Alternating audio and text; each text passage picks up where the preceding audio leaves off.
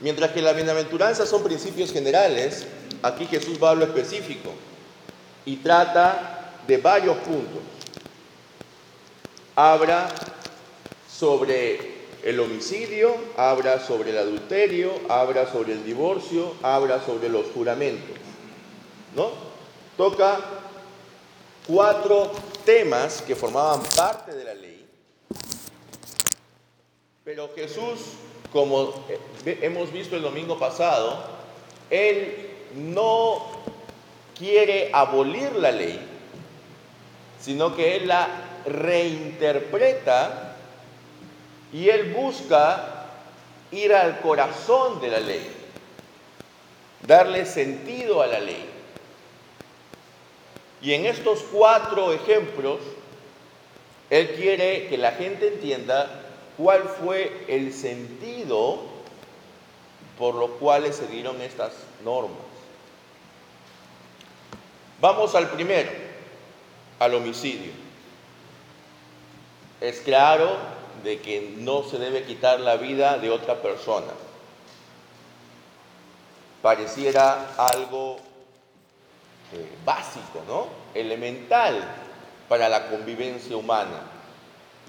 No puedes estar por ahí, pues, viendo a todos lados si alguien viene con ánimo de matarte. Pero, ¿cuál es la raíz, la semilla de los homicidios?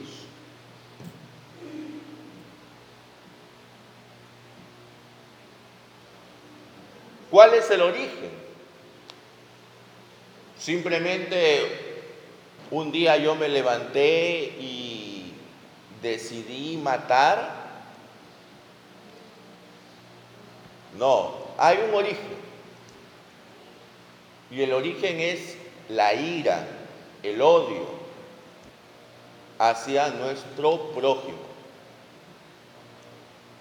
Y esa ira, ese odio va evolucionando, va creciendo hasta el punto que terminamos matándolo.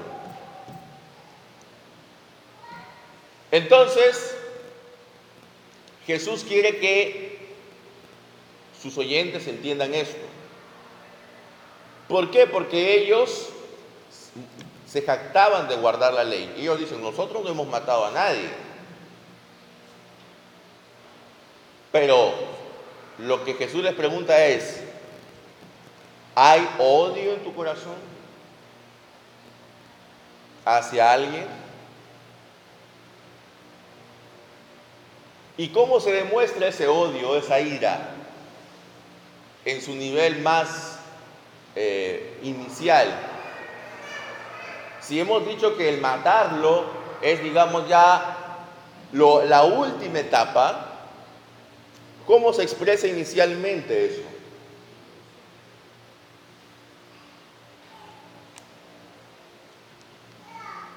Con los insultos, ¿verdad? Por ejemplo, si yo injurio a un hermano, si yo hago una diatriba contra alguien, allí estoy mostrando que estoy eh, odiando a esa persona, ¿no? Cuando ya es algo personal. Y entonces allí ellos podrían sentirse identificados o no. ¿Cuántos de nosotros no hemos insultado a alguien cercano? a un miembro de nuestra familia, a un miembro de nuestra comunidad, a un compañero de estudios, a un compañero de trabajo. ¿En algún momento lo hemos insultado o no? Creo que la mayoría lo hemos hecho alguna vez. Y para Jesús eso es el nivel inicial de ira que yendo, creciendo y creciendo va a terminar en el homicidio. Y si no llega al homicidio, no es tanto porque nosotros no queramos, sino porque tenemos miedo a qué? A la ley. Y como queremos cumplir la ley, entonces no lo matamos. Pero en el fondo dice Jesús, si tú humillas a una persona, si tú lo injurias gravemente, es como si lo estuvieras matando. Ese es el primer ejemplo. El segundo ejemplo habla sobre el adulterio. También Jesús nota que mucha gente decía, yo no soy adúltero, yo nunca me he acostado con otra mujer que no sea mi, mi esposa. Y Jesús dice, perfecto, pero ¿cuál es el origen del adulterio? Si decimos que el origen del homicidio es la ira, el odio, ¿cuál es el origen del adulterio? Y vemos que el origen es la lujuria. Entonces, si tú no te hayas acostado con la mujer de nadie, pero si estás caminando por la calle y ves a una chica con un cuerpo muy sensual y puede estar incluso acompañada de su novio o de su esposo, y entonces la chica pasa y cuando pasa tú volteas para seguir mirándola, entonces, ese es un germe de adulterio. Porque tú estás deseando a la mujer de tu prójimo. Luego, si, ese, si eso sigue allí en tu corazón, ya puedes ir haciendo más cosas hasta que al final llegues a cometer el acto. ¿No? Quizás si es alguien cercano a, ti, vas a querer saber dónde vive, vas a querer saber de repente dónde trabaja, para verla pasar más a menudo, vas a querer contactarte con ella y así poco a poco te vas acercando, ¿no? Y es como una pequeña escalera en la cual va subiendo de peldaños hasta que al final puede consumarse el adulterio. Y si no se consuma, dice Jesús, no es tanto porque te falte ganas, sino porque no quieres quebrar la ley. Pero en tu corazón, si quisieras hacerlo.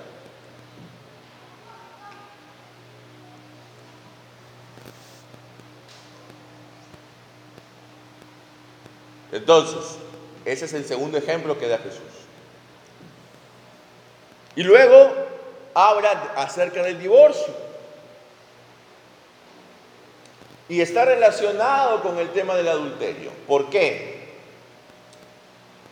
Porque si yo, por ejemplo, estoy casado, ya tengo 40 años, me casé a los 20, tengo 40, mi esposa tiene 40, entonces ya tengo 20 años de casado, ¿no? Y a los 20 mi esposa tenía una figura, ¿no? Y a los 40, con varios hijos, tiene otra figura. Ya no me agrada tanto. Aunque yo con 40 también puedo tener otra figura. Entonces veo a una de 20, ¿no? Que está mejor que mi esposa físicamente. Y entonces, ¿qué pasaba en esa época? Como había la ley, en la ley estaba contemplado el divorcio y era una ley muy genérica en la cual se decía que si un hombre encontraba algo reprochable en su mujer, simplemente le escribía un certificado de divorcio, se lo entregaba y la mujer tenía que irse y regresar a la casa de su padre. Entonces, claro, veo a la chiquilla de 20, me gusta, pero hay un problema, el problema es mi mujer. Entonces, ¿qué hago? Busco cualquier excusa para divorciarme de ella y luego casarme con la joven. Y eso era lo que ocurría en esa época.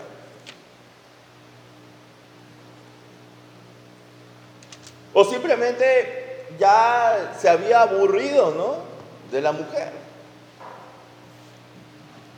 Entonces Jesús dice, esa interpretación, este uso que ustedes le están dando a la ley, es terrible.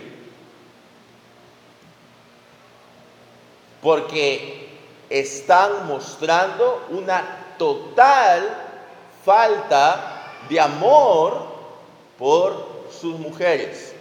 Porque recuerden, los que se podían divorciar eran los hombres. En la ley no dice que las mujeres se podían divorciar. Y por eso es que Jesús dice, antes se podían divorciar por cualquier cosa, pero yo les digo que salvo por causa de fornicación, es decir, si es que la mujer haya cometido alguna inconducta de naturaleza sexual, salvo por eso, tú no te puedes divorciar de ella.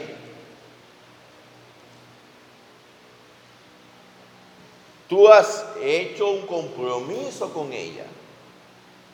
Y si bien es cierto, Moisés, por la dureza de sus corazones, les permitió divorciarse, ese no fue el objetivo de Dios. Ese no fue el plan original de Dios. Entonces, Jesús dice, no se pueden divorciar.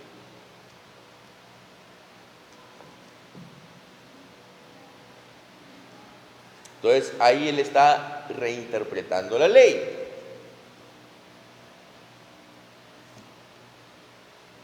¿Y cuál es el último ejemplo? Es el ejemplo de los juramentos, ¿no? Así como cuando nosotros, cuando queremos que la gente nos crea,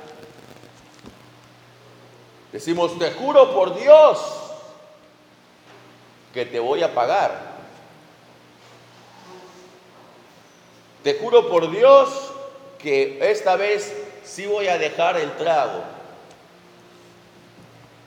Te juro por Dios que esta vez sí voy a dejar de apostar. ¿No? Entonces, ahí Jesús dice, no hagan esto. A veces juraban por él. En esa época juraban por el templo, porque en el templo se creía que estaba la presencia de Dios.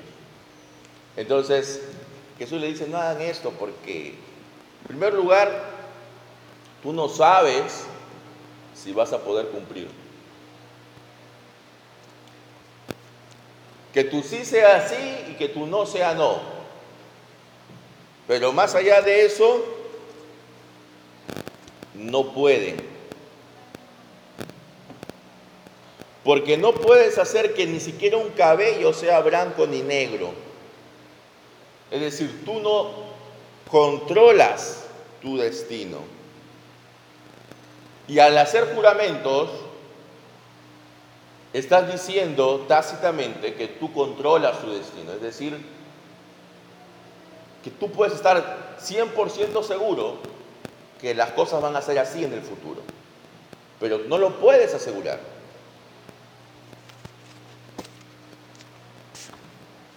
Jeremías 17 nos dice una gran verdad en cuanto a las intenciones del ser humano.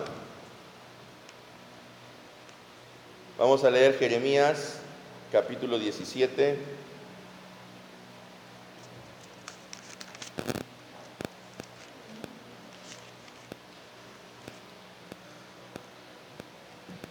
Versículo 9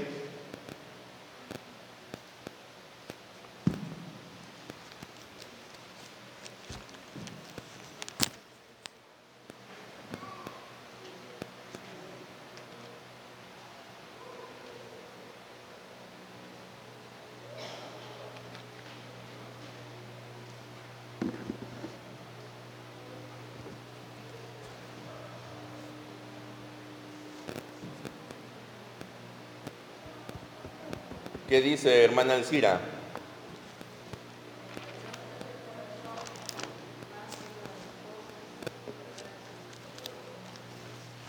Dice que engañoso es el corazón, ¿no? Nuestro corazón es engañoso.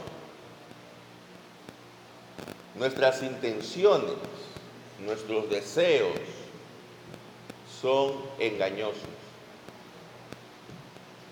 Entonces, yo no puedo, así yo puedo tener las mejores intenciones, yo no puedo prometer o jurar en nombre de Dios, porque soy un ser pecador, caído, y no puedo asegurar a 100% que lo que voy, que lo que estoy prometiendo lo voy a cumplir.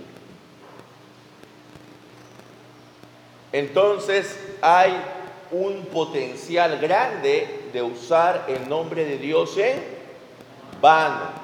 Y eso es, es el tercer mandamiento de la ley de Dios.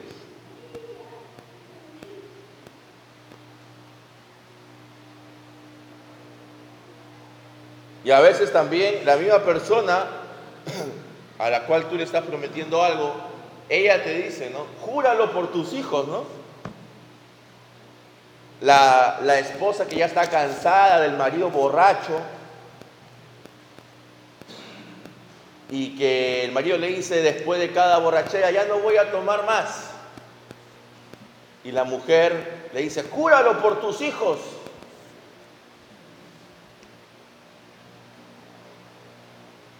Ahí lo estás haciendo pecar. Porque él no puede jurar. Si es un borracho, tiene que luchar contra eso toda su vida y es probable que algunas veces caiga de nuevo en eso.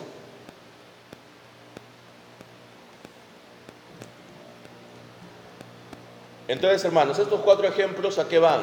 Van a la raíz misma del problema. Y la raíz del problema es lo que está dentro de nosotros. La ley juzga las conductas externas, pero Jesús quiere ir más allá, quiere ir al corazón de la persona. Él quiere que la persona renueve y transforme su vida.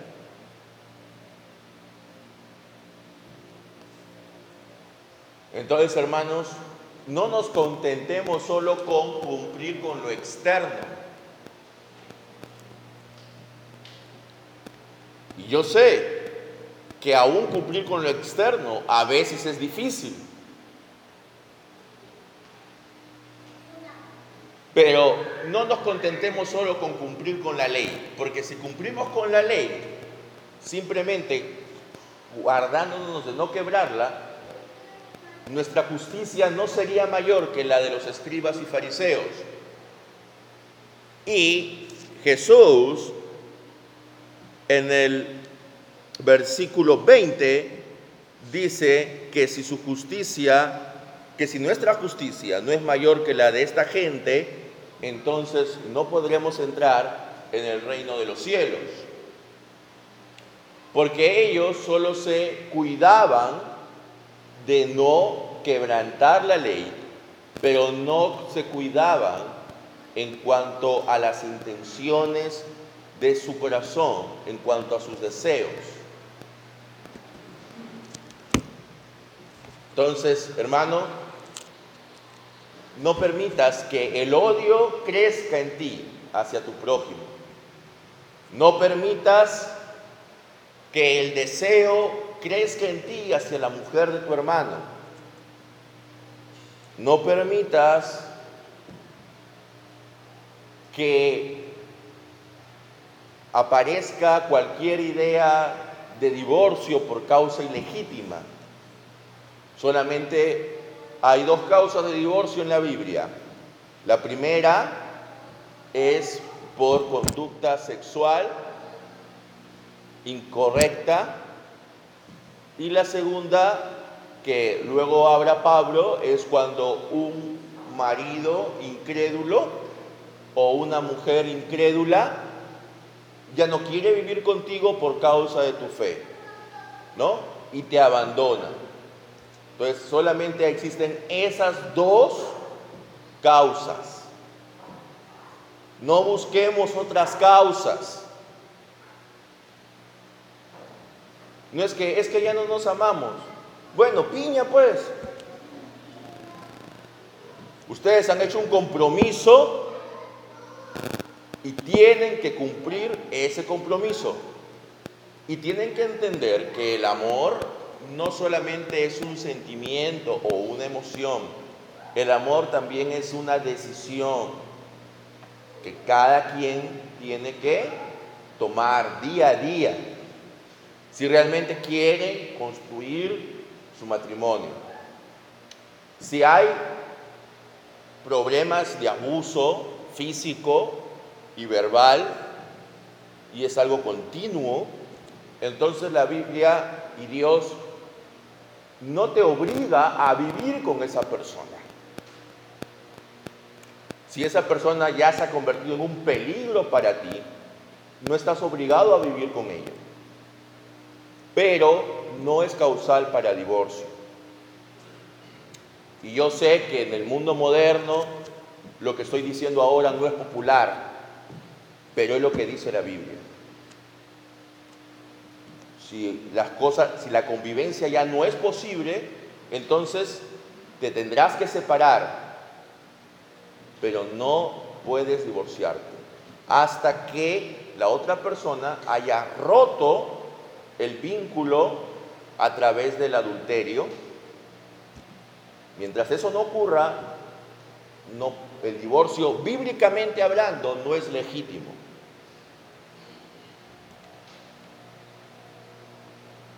Y también por el lado de los juramentos. ¿no? Por el lado de los juramentos tenemos que ser claros y tenemos que tratar de cumplir lo que prometemos, pero entendiendo que somos humanos y que somos caídos y no debemos jurar ni por Dios ni por nada ni por nuestros hijos, ni por nuestros padres, ni por nada. Porque nosotros no estamos seguros de lo que va a ocurrir. Alguien puede tener todas las buenas intenciones de pagar un préstamo, pero ¿qué pasa si en esos días ocurre una explosión? Tiene un negocio, ocurre una explosión y su negocio se quema. Entonces, no lo va a poder pagar. De repente tiene las intenciones de pagar, pero al final no lo va a poder hacer. Entonces tú no puedes asegurar algo y por lo tanto no puedes jurar, porque lo estarías haciendo en vano. Estarías usando el nombre de Dios en vano. Entonces, esa es la verdadera interpretación que le hace Jesús a la ley. La ley es buena. Salmo 119 dice que es dichoso el que anda en la ley. Pero hay que saber entender la ley para nosotros hoy. Entonces les animo, hermanos, a que podamos estar en ese camino que Jesús nos ha planteado. De repente te parecerá difícil y dirás, pero hermano, imagínate, estamos en pleno verano y hay mujeres que salen con la mayor parte de su cuerpo al descubierto y no te puedes tapar los ojos, ¿no? Entonces, obviamente, algo en ti va a empezar a desear a esa mujer. Sí, es cierto. Pero como dijo Lutero, yo no puedo evitar que un pájaro se ponga encima de mi cabeza, pero sí puedo evitar que ese pájaro haga un nido en mi cabeza. ¿No? Si pasó una mujer o un hombre muy atractivo,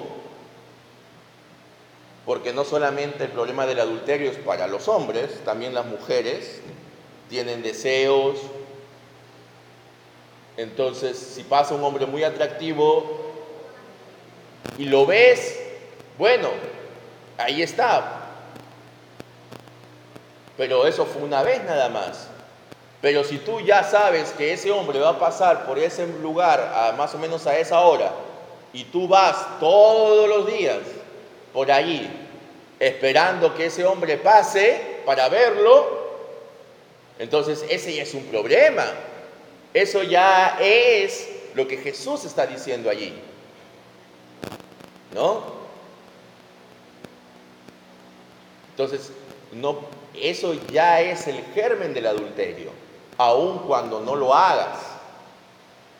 De repente tú ya estás mayor, el hombre no va a querer este, acostarte contigo, pero el buscar verlo todos los días, el fantasear con él, eso ya es adulterio. Entonces, pasó un hombre atractivo y tú lo viste y te gustó, bueno, ya, eso es parte de nuestra naturaleza. Jesús no se está refiriendo a eso. Jesús te está refiriendo cuando ya hay una actitud continua en buscar a otra persona. Cuando ya estás haciendo cosas para que al final el acto ocurra, aunque quizás nunca llegue a ocurrir, ¿no? Entonces tengamos cuidado, hermanos, porque ciertamente nuestro corazón es engañoso, ¿no? Si hay un compañero de trabajo que te invita a salir, tú puedes decir, no, pero solamente vamos a ir a comer nada más. Es algo sano. Pero si tú en el fondo sientes algo por él, es mejor que rechaces, porque ya te estás exponiendo a eso.